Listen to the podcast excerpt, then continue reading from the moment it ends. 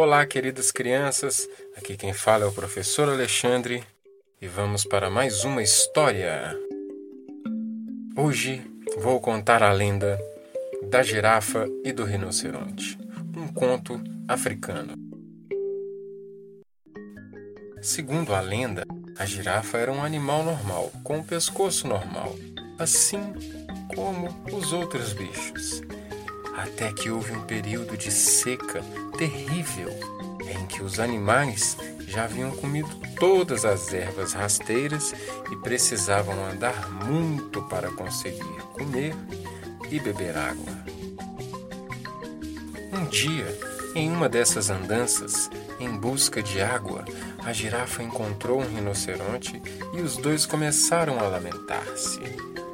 A girafa disse então: Veja, meu amigo, muitos animais escavando o chão em busca de alimento. Tudo está tão seco, mas as acácias continuam verdes. O rinoceronte então concordou. Sim, sim, minha amiga girafa. E a girafa então falou: Seria maravilhoso poder comer essas folhas que se encontram lá no alto das árvores. É uma pena que não possamos subir nas árvores. O rinoceronte então teve uma ideia. E se fôssemos falar com o velho mágico? Ele é muito poderoso e pode nos ajudar. A girafa adorou a ideia. E então eles foram até a casa do velho explicar o que gostariam. Então o velho mágico falou: Ora, ora, isto será muito fácil. Voltem aqui amanhã. Lhes darei uma poção mágica para que seus pescoços e pernas cresçam.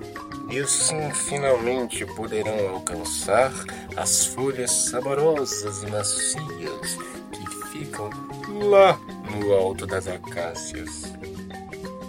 No dia seguinte e na hora combinada, a girafa foi até a casa do velho mágico. Mas o rinoceronte não compareceu.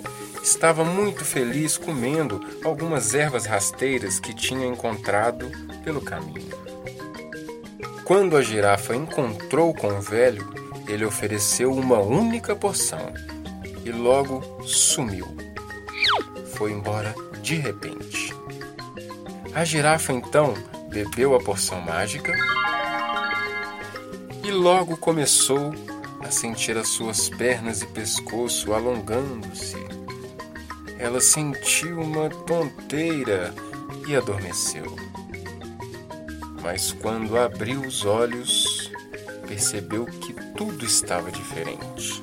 Logo avistou uma bela acácia e pôde se deliciar com suas folhas verdinhas. Hum.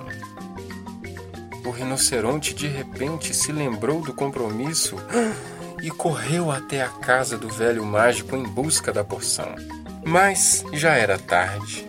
Ele não encontrou o velho mágico e não havia mais porção. Ele ficou furioso, pois imaginou que tivesse sido enganado.